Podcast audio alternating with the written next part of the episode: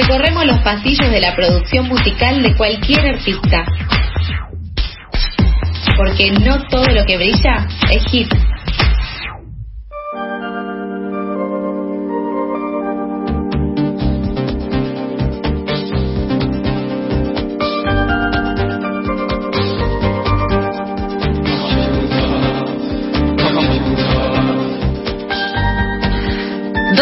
12.06 del mediodía, seguimos al aire de FM La Tribu, estamos haciendo pasadas por alto y ahora se viene una alta columna de nuestra queridísima Marlene en Venus, porque hoy en su Más allá del hit va a tocar una, una banda bastante especial. Esta noche va a tocar. Hola Danu, ¿cómo andas?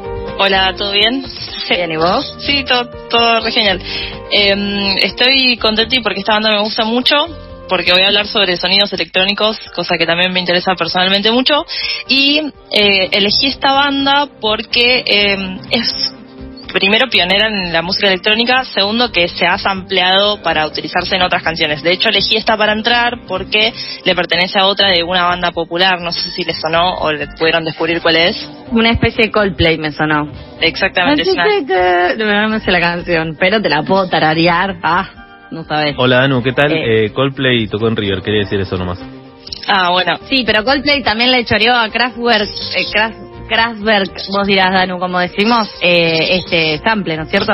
Eh, sí, digamos que el sample es un arte aparte, como que se puede interpretar como un choreo con todas las letras, pero se utiliza como referencia y como una forma de hacerle honores a la banda también así que bueno, sí, efectivamente. Homenaje. homenaje, claro. es una canción de, de Coldplay la que se hizo más popular este esta melodía. Claro, choreo sería tal vez si yo agarro algo tuyo y no menciono que es tuyo, y ahí es como que bueno, me estoy aprovechando del todo.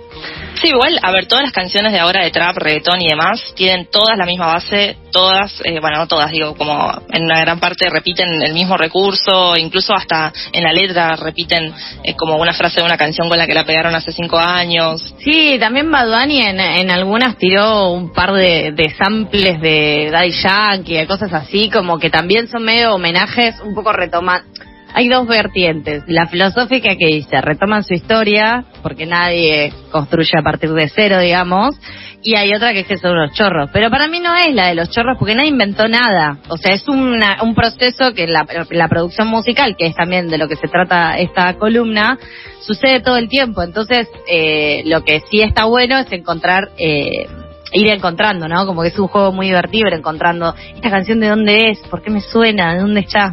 Bueno, igual elegí esta banda que se pronunciaría Kraftwerk porque es en alemán, que es una banda alemana que eh, se formó eh, más o menos en el 1968 y la elegí porque efectivamente inventaron instrumentos, o sea, tenían la capacidad de em, fabricar sintetizadores a su, a su, a su gusto y PHR, digamos, y eh, pudieron generar unas secuencias repetitivas en la música que las iban modificando cada vez que se repetían. Esto quiere decir que ponele, elijo una batería y después cuando la, cuando, la cuando se vuelve a reproducir tiene modificaciones. Entonces es en sí los mismos golpes, son en sí los mismos golpes en el mismo momento, pero con una modulación en el sonido. Entonces suena distinto. Entonces se arma como un espiral electrónico en el que parecen que se repiten las cosas, pero tienen unos cambios eh, eléctricos en su sonido me parece que lo explicaste súper. O sea, lo entendí bien. En esa Yo época. No puedo muy técnica porque primero no sé los nombres de las cosas porque como no me las puedo comprar, simplemente eh, como que veo, digo, uh, un aparato con muchos botones, así que no voy a hablar de marcas ni nada por el estilo, pero se maneja bastante parecido a una consola de la radio o demás, que son como perillitas eh, para girar y para subir faders, para subir hojas, digamos. Bien. Lo que vemos que hacen los DJs en las fiestas electrónicas. Claro, digamos que Kraftwerk como que inició toda esa, toda esa eh, vertiente musical, digamos. Dio inicio a géneros como el dance, el house, el trance. Eh, tienen ritmos repetitivos con melodías pegadizas. O sea, se repite la base, la, lo que es la batería y van haciendo distintas melodías encima. Eh, Quiero decir que cuando eh, Charlie dijo lo del DJ, me acordé del meme de eh, David Guetta eh, de hombros para arriba y de hombros para abajo, un chabón haciendo un sándwich. ¿Lo vieron? Ay, no lo vi. Ah, como que claro, vos le ves, vos le ves solo la parte de arriba. muy bueno en el que en el que pegan dos videos en donde está David Guetta eh, arriba como haciendo las caras y moviendo como los hombros y abajo en vez de las dos bandejas hay unas manos haciendo un sándwich. De nada por esta buena imagen. Increíble. Increíble. Eh, bueno, lo que más me interesa de esta banda en particular, bueno, además de que son como, de que trabajan con ingeniería en sonido, digamos que pudieron diseñar lo que quisieron, eh, cómo quisieron sonar desde, desde los principios, ya como que se conocieron eh, Ralph Hutter y Florian Schneider, que fueron quienes iniciaron la banda, se conocieron en una, en una clase de improvisación musical en una banda que tenía, bueno, y formaron una banda que se llamaba Organization, que mm, era como rock progresivo, pero y en el rock progresivo también se da esto de los loops, ¿no? Como de tocar siempre eh, lo mismo durante mucho tiempo, durante mucho tiempo, o sea, con muchas repeticiones a mano, ¿no? Cosa que se hacía antes, ahora ya no, ahora es copy paste. Pero bueno, iban como tocando estos ritmos así que son bastante mántricos, ¿no? Como que te van metiendo en un en una escena y eh, sumaban instrumentos como flautas y violines. Y así empezaron, digamos, hasta que después decidieron armar Kraftwerk. ¿En qué año empezaron con Kraftwerk? En 1968. A mí me parece... Ah, sí, una banda, literal, eh, precursores en, en ese sentido. Me gusta que hayas traído a los eh, papás de los sintes. Eso te quería decir, que para la época, digamos, es todo muy, muy novedoso. O sea, yo no, no, me acuerdo bien cómo era todo en 1968, era muy chiquito, pero... No existía. Era, menos que una idea. Era menos, que una idea. tal cual, menos que una eh, caricia. Pero ya me parece fantástico esto de mezclar, por ejemplo, rock progresivo con flautas y violines. Sí, sí, es como esa, esa mezcla es lo que se da a nuevos géneros, ¿no? Como ir sumando nuevos eh, instrumentos a, a, lo que ya se conocía. Y lo que hemos hablado en otras eh, oportunidades, recuerdo que si quieren volver a escuchar las columnas de Daniela Marlel, los pueden encontrar en nuestro Spotify, pero, por ejemplo, cuando hablamos de Miranda, cuando hablamos de Queen, eh, y cuando hablamos nosotras de Bowie y de otra gente, fuera de las columnas, eh, esta persecución que había de la música de instrumentos a la música de maquinitas, ¿no es cierto? Sí, bueno, es como, eh, yo soy como medio del bando contrario, que es como, bueno, acá estamos utilizando la tecnología de los pianos eléctricos que se manejaban con discos de, pasta, que para ponerle, modificarle el sonido en sí, ponían un disco adentro del, del, piano eléctrico y podían con las perillitas ir modificando los sonidos. Lo que hicieron eh, Kraftwerk y de todo lo que sucedió después es generar secuenciadores, es decir, generar máquinas que puedan automatizar la repetición de los sonidos. Entonces, a través de estas perillas que se activan y se desactivan, eh, después iban generando como unas secuencias sobre las cuales podían tocar arriba. Entonces, como que fue el inicio de la base, por así decirlo, el inicio de, de, las baterías e-, electrónicas automatizadas. Acá en Pasás por Alto hace unas semanas eh, tuvimos una consigna que era cuál fue eh, tu invento propio que, que, más te gustó y creo que ellos hubiesen ganado, ¿no? Sí, ellos, ellos hubieran ganado y además, eh, como bueno, todo lo que pasó después fue, fue, fue realmente muy precursor y ahora vamos a ir como hablando un poquito más sobre lo sobre qué cosas componen, de qué tratan las letras y demás. Les em, agradecemos por todas nuestras cortinas y separadores porque creo que hicimos, exprimimos al máximo todos los discos de Kraftwerk para esta temporada 2021. Sí, en 1970 sacaron de Kraftwerk 1, en 1971 sacaron Kraftwerk, Kraftwerk 2, en 1973 sacaron un disco que se llama Ralph and Florian. Todos esos discos son como, como una improvisación grabada, digamos, como una cuestión muy eh, ambiental, son muy ruidosos, pero primero empiezan las canciones con ruido, ruido, ruido y después es una relajación total y de repente te ves como ahí viajando en, en naves espaciales de un momento a otro, pero para atravesar eso, claro, pero para atravesar esa situación, eh, esa escena tenés que como soportar un montón de ruido a chapa que, bueno, no es para, no, no sé, yo por lo menos no la puedo bancar toda de corrido. Por ahora, tal vez. bueno, eh, algo importante es que, bueno, eh, Hutter y Schneider armaron su propio estudio en donde empezaron a, colocar sus, sus elementos electrónicos eh, y componían directamente los discos ahí. En 1974 sacan Autobahn, que es como el primer disco de, mercado que, hacen circular más, em, que eh, tienen canciones que duran 22 minutos, tienen una canción que, que en alemán significa caminata matutina, en la que hacen como unos sonidos de pájaros electrónicos es un flash. En 1975 sacan el disco Radioactivity, en el que empiezan a hablar sobre el efecto del descubrimiento de la radioactividad en la vida, sobre las bombas eh, y damos todos los malos usos que se ha dado con, la radioactividad. Y la canción eh, dice como, bueno, dejen de usar la radioactividad y, bueno, y dice que lo descubrió en Marie Curie. Ay, me encanta, tiran un montón de data. Sí, sí, sí, te van enseñando elegante el abecedario. Y ahora ellos y la radioactividad. Tal cual. Como que de repente te van como introduciendo en, los fenómenos de descubrimientos tecnológicos de la época. Como que es un registro histórico muy fehaciente. Y esto fue 11 años antes de lo que pasó en Chernobyl, con lo cual fíjate que ellos ya veían, eh, esto puede ser un quilombo grave, así que tengan cuidado con la radioactividad. Sí, aparte porque estaban en Alemania, entonces como que ya sabían que como por dónde venía la mano. Digamos. Ustedes dicen que Kraftwerk anticipó Chernobyl. no lo podemos decir porque no, no tenemos permiso. Pero todo indica que... Pero digamos que Kraftwerk se llama Central Eléctrica, o sea, ya tienen que ver, o sea, tienen un estudio de, de, de, lo que es la tecnología muy avanzado para, para la época. Sobre todo, aparte, como comunicarlo en canciones, que era algo que no era popular, digamos porque en libro, en un paper lo puedes encontrar, digamos, pero hacerlo con una base y una melodía eh, es, es, es lo que me parece bizarro de la banda. En 1975, para ubicarnos más o menos en el planeta Tierra, eh, se funda Microsoft, en 1976 se funda Apple. Claro. Y estamos más o menos en esa época en la que empezaban a haber como eh, computadoras que se utilizaban más allá de lo que era el control militar. Ellos son re perfos, eh, también performáticos robots, si los ves en las tapas y todo eso. Vamos a escuchar la primera canción eh, recomendada que se llama Antena y vamos a hablar un poco sobre eso.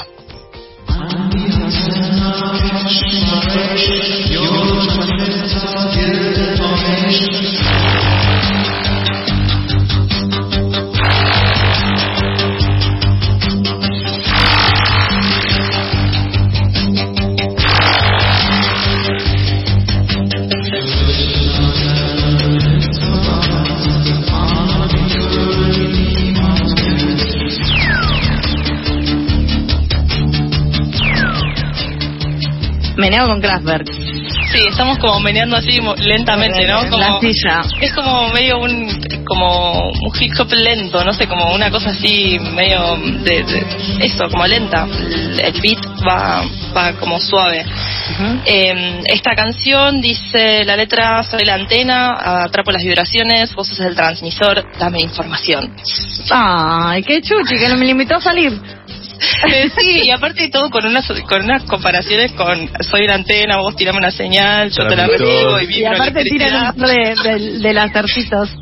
pobre Casper. Estarán escuchando que tres sudacas eh, están hablando de ellos acá en la en la Argentina mientras ellos alemanes, ¿qué estarán? ¿En qué estarán?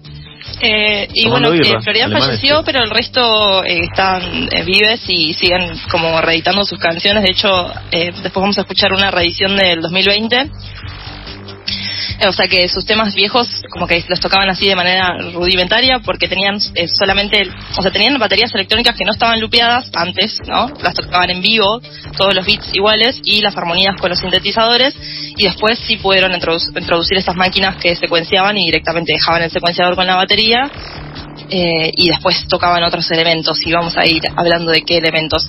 Con respecto a la puesta en escena, sí, efectivamente eran cuatro personas paradas enfrente de sintetizadores con unos así como atriles y bailaban y bueno, después se fueron como robotizando más y empezaron a incluso reemplazar sus figuras en el escenario por robots claro. y eh, a pasar como visuales súper eh, locas y flasheras. Me hace acordar a que a Daft Punk y que no inventaron nada también. En realidad Daft Punk es una clara eh, homenaje, un claro homenaje, claro. homenaje Pero toda la electrónica es un homenaje. de, de, de Así que bueno, en este disco que se llama Radioactivity de 1975 sacan temas como Radioactivity, Radioland, eh, que es como la, eh, la, tierra de la radio, eh, Airwaves, que son ondas de la, del aire, una canción que se llama News, que tiene eh, como voces de las noticias de ese momento en Alemania ampliadas. También son cosas como Loki, que en ese momento no, no se hacían y bueno, iniciaron, ¿no?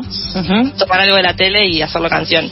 Y tienen una que me hace reír mucho que se llama Om Sweet Om, que es como un mantra para meditar, electrónico y loco. Eh, así que si lo quieren escuchar, me parece que está bueno. Sí, de ahí se basaron los pericos, me parece, en hacer eh, Om Sweet Om. Om Sweet Om. Eh, buen eh, featuring, ¿no? Kraftwerk meets eh, Los Pericos. Me interesa. Le avisamos a Juan Chivalerón y arranca para Alemania. Bueno, en 1976 sacan Trans eh, Europe Express, que es una época en la que estaba el, el, bueno, el tren como en auge y la comunicación entre países era mucho más rápida y bueno, empezó como a haber una circulación mucho más intercultural. Porque los chabones estuvieron en el medio de toda la revolución, o sea, de toda la revolución tecnológica, que compus primero, ¿cómo no se van a disfrazar de, de robots si era alto fetiche? También, no sé, hay imágenes de sus shows en donde todos los que los fueron a ver tenían que estar con eh, anteojos 3D. Y sí. Arre, sí, digamos que, que todos los avances tecnológicos los agarraban porque era parte del concepto, digamos, eran como justamente esta antena transmisora de, de, novedades, de noticias y de, de, innovación. Bueno, cuando sacan Trans Europe Express, eh, lo graban en Estados Unidos, ya empezaban a hacer resis para de culto, por así decirlo, eran amigas de David Bowie, por ejemplo. Em, tienen una canción que se llama em, El Salón de los Espejos, que es bastante secuenciera, eh, y tienen, eh, bueno, uno que se llama Trans Europe Express, que está buenísimo también, eh, una que se llama Metal on Metal, que claramente va a sonar a dos chapas golpeándose, y para terminar el disco tiene una que se llama Endless Endless, em, que es bueno una forma de hacer como un outro, una salida muy eh, armónica y, y, copada. En 1977 empiezan a haber computadoras personales, o sea, empiezan a, a ver ya directamente eh, a la venta pública compus para meter en casa.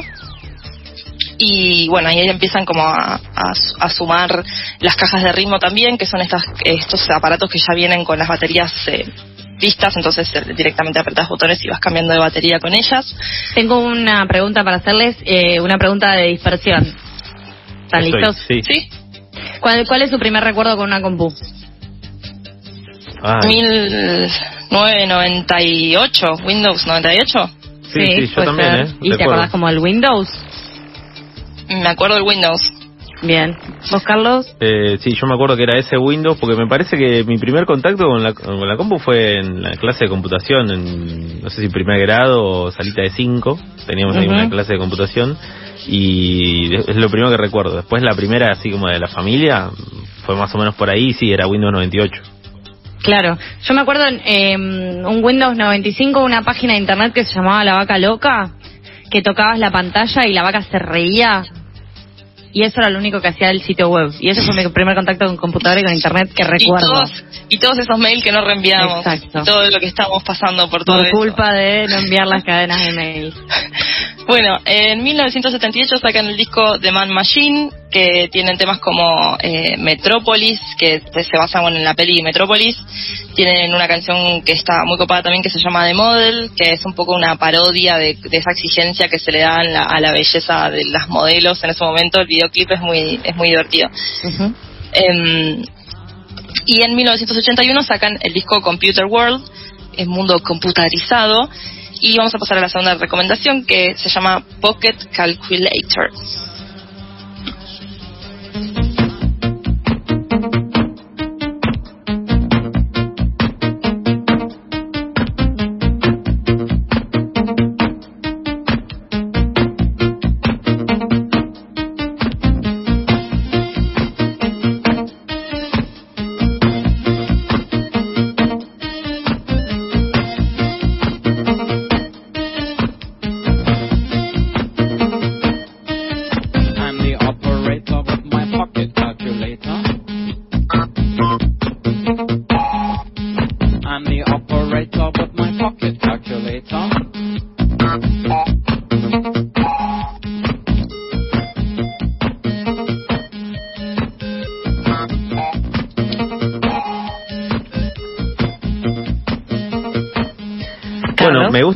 El, sonido el sonido que tiene como una onda, no sé si ustedes jugaron Game Boy, pero tiene mucha onda de, Game Boy, o sea, de jueguitos de... De dibujos, de videojuegos. Claro, de, los primeros videojuegos. Tiene como toda esa, esa onda sonora y me mata lo de Pocket Calculator, porque de hecho la primera, bueno, es de bolsillo, ¿no? Eh, Pocket, y la primera Game Boy se llamaba así, Pocket.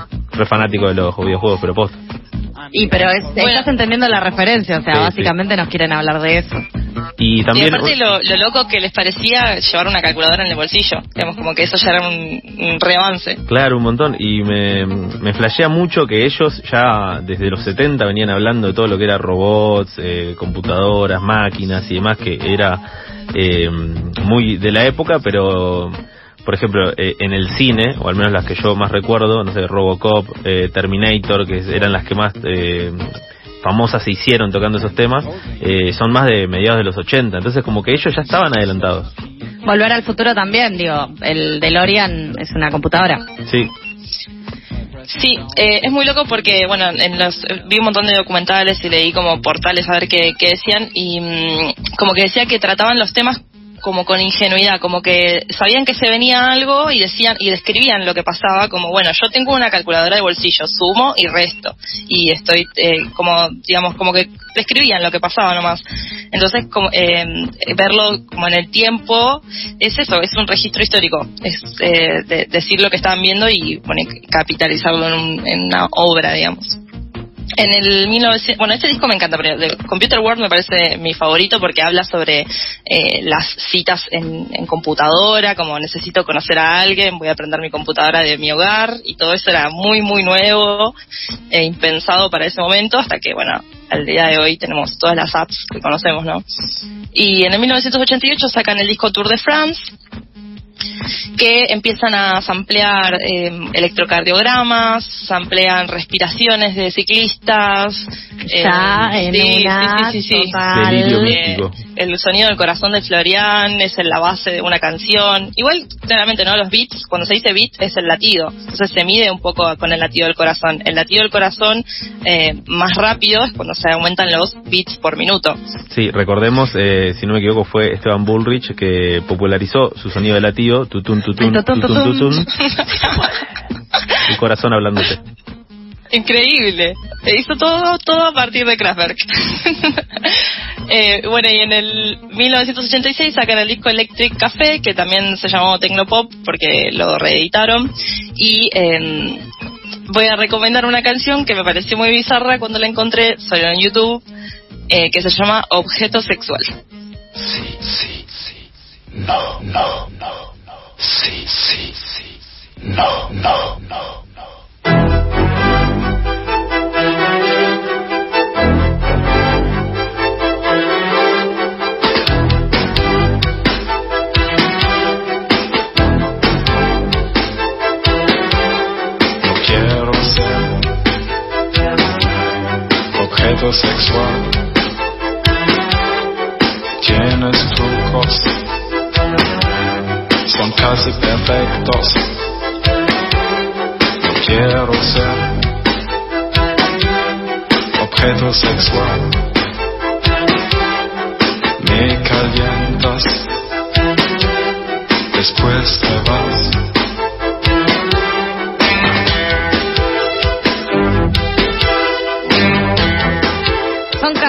Traducidas.